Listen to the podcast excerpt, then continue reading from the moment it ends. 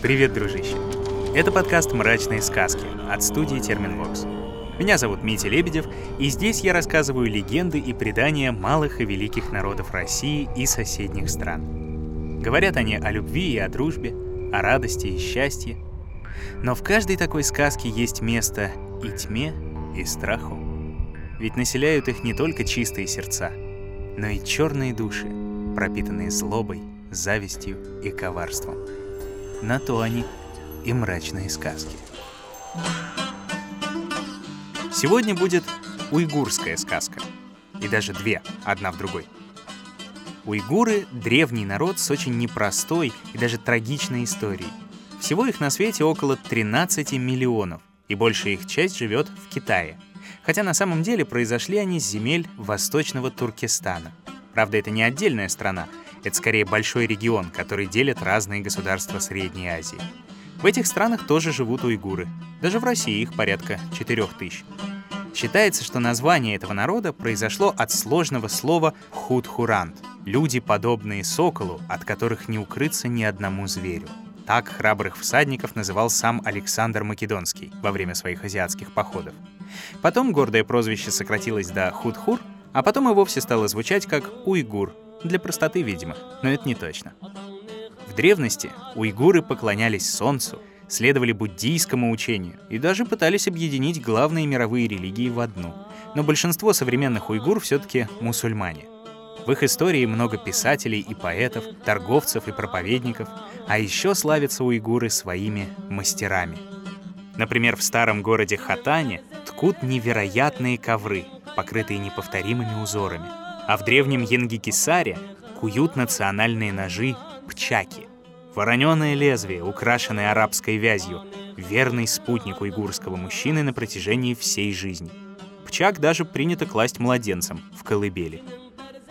Уйгуры высоко ценят свою культуру, родственные связи и почти что братскую любовь друг к другу. Есть у них традиция — собираться в мужские союзы, которые называются «оттуз-огул» или «30 парней», ну или 30 джигитов. Вместе они устраивают вечер отдыха — мяшряб, где старшие выбирают лучших музыкантов, поваров или танцоров и воспитывают их по уйгурским обычаям. Правда, власти современного Китая нередко запрещают уйгурские традиции и даже преследуют представителей этого древнего народа. Но они не сдаются и бережно хранят свою историю. Вот как рассказывают уйгуры. adam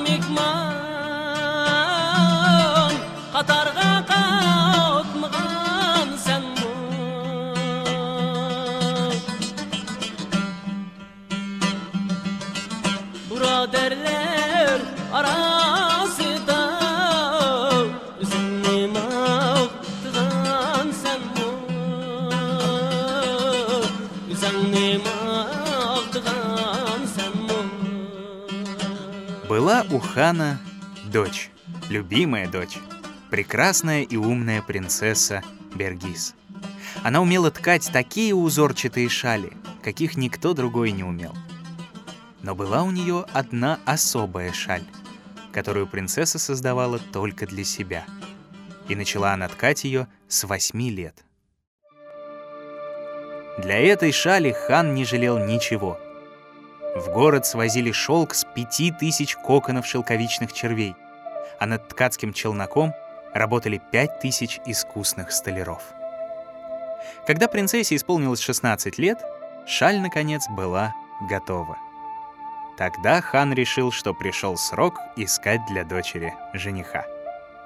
Перебрали всех визирей, всех баев, но ни один из них принцессе не понравился. Забеспокоился хан — «О, любимая моя дочь, какого же ты хочешь себе жениха?» «Дорогой отец, я выйду замуж за того, кто поймет рисунок на моей шали и разгадает мое заветное желание». Тогда хан издал приказ. Любой человек, кто поймет Любой рисунок человек, на шали, кто разгадает желание принцессы, получит ее в жены. Ее в жены. Приказ вывесили у дворцовых ворот а рядом с ним повесили и шаль. что-то непонятное, что-то. Заволновались люди. Днем и ночью у ворот стояла толпа. Молва о загадке хана и его дочери облетела весь край. И приходили к городским стенам даже люди из далеких земель. Сделана. Но никто не мог понять, Что же изображено на шале. Долго хан терпел, долго ждал, что кто-нибудь разгадает загадку дочери. И спустя полгода не вытерпел. Любимая моя дочь, твои условия невыполнимы. Даже я, твой родной отец, и то не могу понять ничего на этой шале. А ведь меня учили лучшие мудрецы в стране. О, дорогой отец, люди видят только шаль, но ведь на ней есть рисунок, а в рисунке мое желание. Пусть думают и пусть разгадывают. А тем временем ко дворцу шел юноша. Умный и ловкий. Да вот только в карманах у него всю жизнь звенела лишь пара монет. Он тоже услышал о загадке таинственной шали и хотел хотя бы одним глазком увидеть принцессу, о красоте которой слагались стихи и песни. Как-то раз проходил он через одно село. День стоял жаркий, и юноша устал. Но вот увидел он у дороги тутовое дерево с раскидистой кроной. Прилег парень в тени, да и не заметил, как заснул. А жил в том селе жадный богатей, и тутовое дерево росло прямо перед его домом. Когда в комнатах стояла духота, богач любил садиться в тени дерева и обмахивался дорогим веером. Вот и сегодня решил он отдохнуть. Но увидел, что в тени его дерева разлегся какой-то оборванец. Рассердился богач. Эй, ты! Кто дал тебе право спать здесь? Ну-ка, убирайся. «Э, «Это, это почему же?» — спросил парень, проснувшись. Но дерево-то мое, а значит и тень от него тоже моя. Ох, так. А знаешь что? Продай мне тогда эту тень. Вот все, что у меня есть. Запустил парень руку в карман и достал свои последние пару монет. А жадный богач, почуяв деньги, забыл обо всем на свете. Ну хорошо, давай сюда свои гроши, и тень так уж и быть твоя. Пригласил юноша нескольких свидетелей, и сделка состоялась. Теперь тень от тутового дерева принадлежала ему. Да вот только к обеду тень от дерева упала на двор богача, и парень разлегся там. А ближе к вечеру тень дошла и до кухни, и до зала для гостей, и всюду заходил юноша, ложился на пол, на стол, в общем, куда хотел. Да еще и других бедняков позвал. Тень-то его. Гости спрашивали богача, что же это такое происходит. Богатей злился, а все терпел. Не хотелось ему признаваться, что продешевил он, продав тень от тутовника. Наконец гости обратились к самому юноше. Почему это он позволяет себе входить в дом уважаемого человека? Да еще и лежать там, где сидят уважаемые гости. А парень им во всем признался. «Ну так ведь тень-то моя? Ваш приятель мне ее продал. И теперь я могу в любое время отдыхать в тени тутовника». Долго смеялись гости, пока наконец не ушли, утирая слезы. еще не бывало у нас. А скоро над жадным богачом смеялась вся округа. Мальчишки, встретив его на улице, бежали следом и кричали. Понял богатей, что больше не жить ему в этом селе. Бросил он все и переехал в другое место. Но и там его преследовала слава жадного, что тень продал. Так и скитается он по свету. А юношу жители села наградили. Отдали ему не только тень от тутового дерева, но и само дерево, и дом богача в придачу. Да вот только оставаться в селении парень не собирался. Помнил он, что хотел увидеть прекрасную дочь хана и разгадать загадку шали. Так что раздал он все свое новое богатство местным беднякам и снова отправился в путь. Вскоре достиг юноша городских ворот. Прочитал приказ, взглянул на шаль и сразу же снял ее со стены. Стражники у ворот заметили это и тут же отвели парня к хану. Грозно смотрел на парня в обносках хан. Не такого жениха хотел он для любимой дочери. Так значит, это ты сорвал шаль? Неужели понял, что на ней выткано? Неужели отгадал, чего хочет принцесса? Но учти, Если снял шаль понапрасну, заточу тебя в темницу. О, мой великий хан, я все понял. Увидел я на этой шале высокую гору, в горе пещеру, а в пещере жар-птицу. Сторожит ту пещеру чудище, но принцесса желает выйти замуж за того, кто достанет ей эту жар-птицу. Тут из-за спины хана вышла принцесса, красавица Бергис. Все это время она стояла в тени и слышала каждое слово. «Верно. Ты разгадал правильно. Но вот только сможешь ли ты достать эту жар-птицу? Хватит ли у тебя смелости?» «О, госпожа моя, не будь у меня смелости, не стал бы я и срывать эту прекрасную шаль». Так значит, ты готов идти за жар-птицей? Что для этого тебе нужно? Проси, я все дам. Мне ничего не надо, о великий хан. Кроме разве что рубина, который принцесса носит в волосах у левого виска. Сняла красавица Бергис рубин и отдала его юноше. Тот поклонился и вышел. Три дня и три ночи шел юноша по раскаленным пескам и острым камням. И, наконец, подошел к высокой горе. Достал он рубин принцессы, поднес его к рту и прошептал. «Рубин, Рубин, теперь все зависит от тебя. Если ты настоящий, засветись!» Юноша зажал рубин в кулак и начал подниматься на гору. Еще издали увидел он чудище, дремавшее у пещеры. Из ноздрей его шел дым, из пасти торчали огромные острые зубы, на лапах сверкали окровавленные когти. Услышала чудище шаги, вскочила и бросилась на смельчака. Но юноша высоко поднял рубин в руке, и засветился камень красным огнем. Завопило чудовище, заслонило огромными лапами глаза, ослепло оно от яркого света. А юноша вошел в пещеру, схватил желанную жар-птицу и побежал с горы. Говорят, в ту пещеру и заползло побежденное чудовище. И из его ослепленных глаз до сих пор текут слезы. Пришел парень во дворец, поклонился хану и отдал ему жар-птицу. А затем попросил разрешить жениться на прекрасной Бергис. Но сердце хана преисполнилось гневом. Не хотел он себе такого зятя. Пришел откуда-то с гор, одет бедно.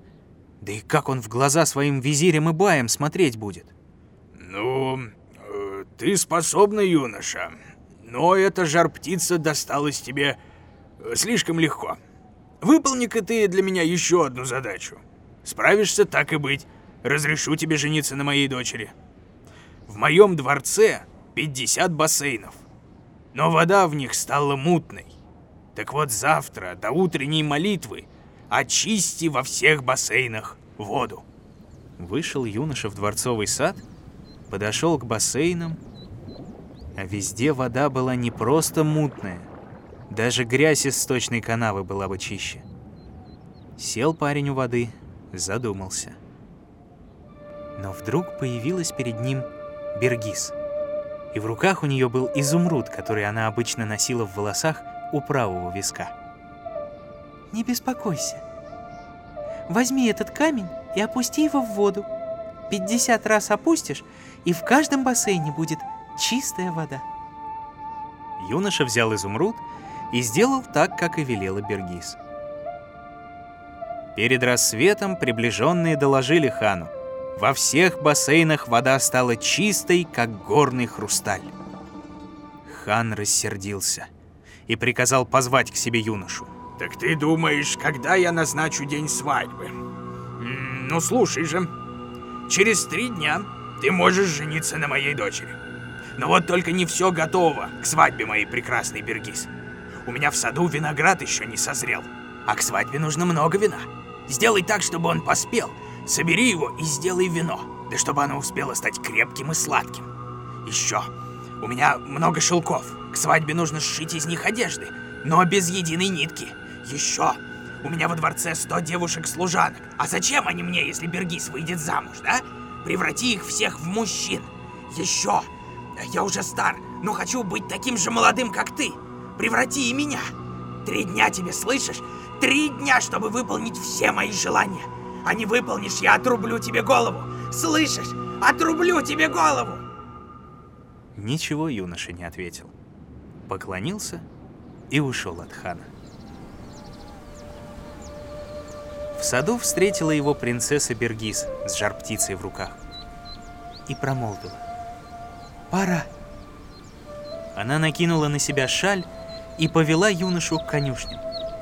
Взяли они пару лучших ханских коней и ускакали прочь из города. Но не проехали они и ста ли, сто ли это где-то километров пятьдесят, как нагнал их хан с большим войском. Дочь моя любимая, как же ты осмелилась бросить отца? Вернись, я найду тебе богатого и знатного жениха. Зачем тебе этот бедняк? Выходить за него это же бесчестье. Бесчестье, отец. Это не то, что я выхожу замуж за бедного и незнатного. Настоящее бесчестье — это твой подлый поступок. О, хан, не сдержавший своего слова. Тут выпустила Бергис из рук жар-птицу, и та стала расти. Наконец она стала размером с доброго коня. Сели принцесса и юноша жар-птицы на спину и поднялись в небо. Хан в отчаянии приказал солдатам поразить их стрелами, но раскрыла Бергис свою прекрасную шаль из тончайшего шелка, и ничего больше не увидели солдаты. Скрылись влюбленные от войска в небесной выси. Не знаю, что случилось с ними потом. Но говорят старики, что юноша и прекрасная Бергис прожили жизнь в счастье и радости. Вот как оно бывает. Настоящим чудовищем оказывается не какая-нибудь там огнедышащая зверюга, а тот, кто не хозяин своему слову. Верно говорю, дружище? Ну, тогда и ты дай мне слово, что обязательно подпишешься на «Мрачные сказки» в мобильном приложении и на сайте SoundStream, в Apple и Google подкастах, на Кастбоксе, Яндекс Музыке, на Spotify, на YouTube и вообще везде, где только их найдешь. Не забывай ставить оценки, писать отзывы и рекомендовать новые мрачные сказки, которые я с удовольствием расскажу в этом подкасте. Ну а на сегодня все, дружище. Все.